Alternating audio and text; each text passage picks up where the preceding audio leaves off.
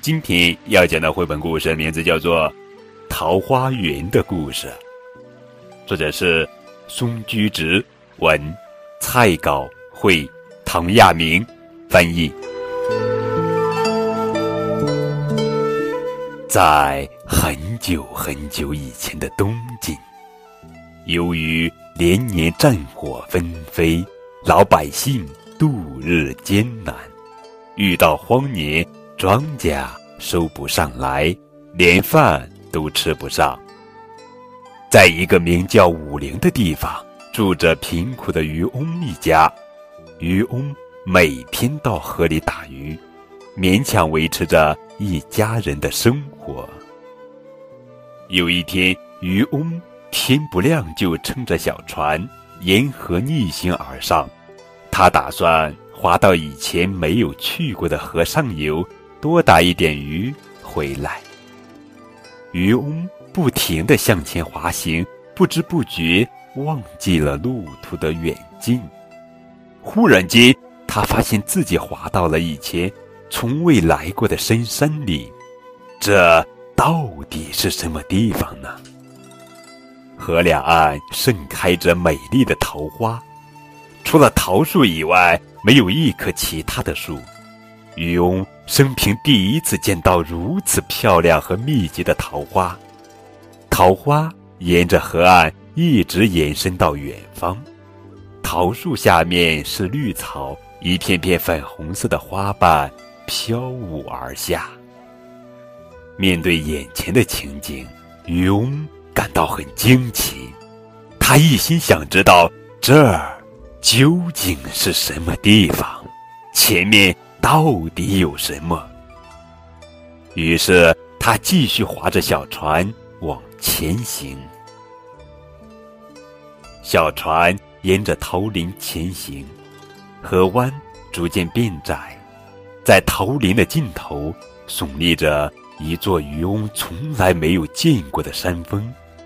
渔翁注意到山的背阴处有一个山涧，从山涧里隐隐约约地透出一点亮光。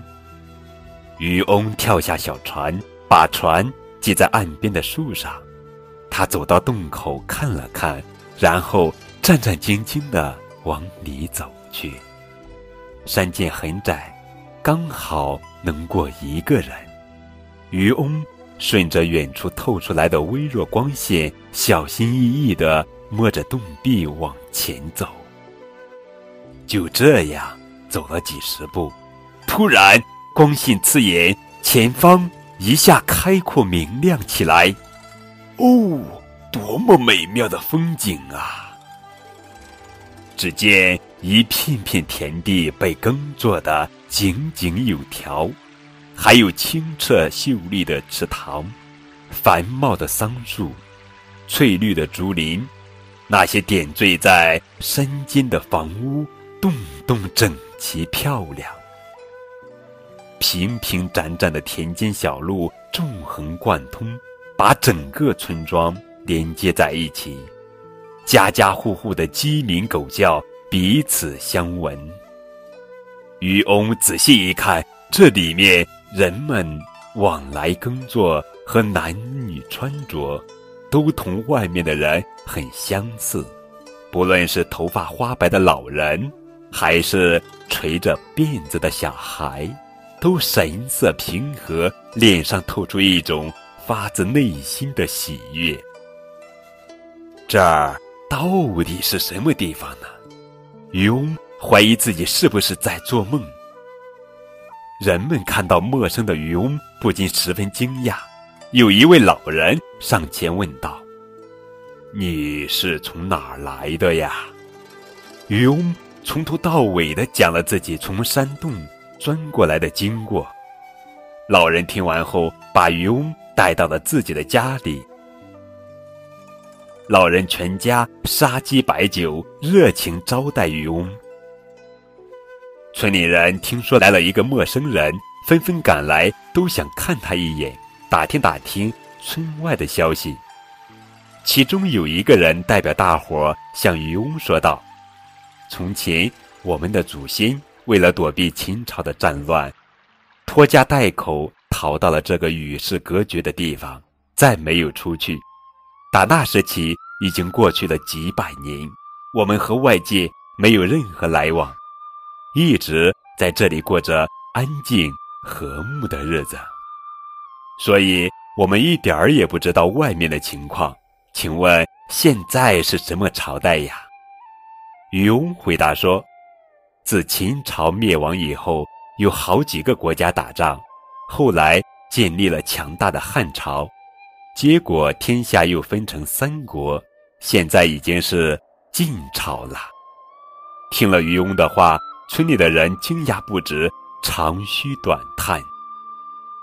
从那天起，各家各户轮流邀请渔翁到家里做客，为他准备丰盛的饭菜，津津有味地听他讲述村子外面的事情。又过了好几天，渔翁开始担心自己的家人了，他决定回去，便向村里人告辞。人们对他说：“你到这儿来的事，还有你在这儿听到的和看到的，请不要告诉外人呀。”拜托你了。渔翁又沿着原路钻过那个山洞，回到他借着小船的岸边。渔翁为了记住路，沿途便一一做了记号。渔翁回到家里，一家人都高兴极了。不久，武陵到处有人传说，说渔翁数天不回，好像是去了一个神秘的地方。当地的郡太守听到这一消息。便派手下人把渔翁带到府上来，让他讲述了详情。听完，郡太守马上命令差役跟着渔翁去寻找那个神秘的地方。渔翁没有办法，只好带路，但是他沿途做的那些记号怎么也找不着了，他也想不起上次走过的那条路了。就这样，渔翁曾经看到的那个富饶平和的桃花源。在人们口中，成为了一个美妙的故事，代代相传。不知有多少人曾千方百计的寻找过这个地方，可是从来没有一个人找到过。好了，宝贝，这就是今天的绘本故事《桃花源的故事》。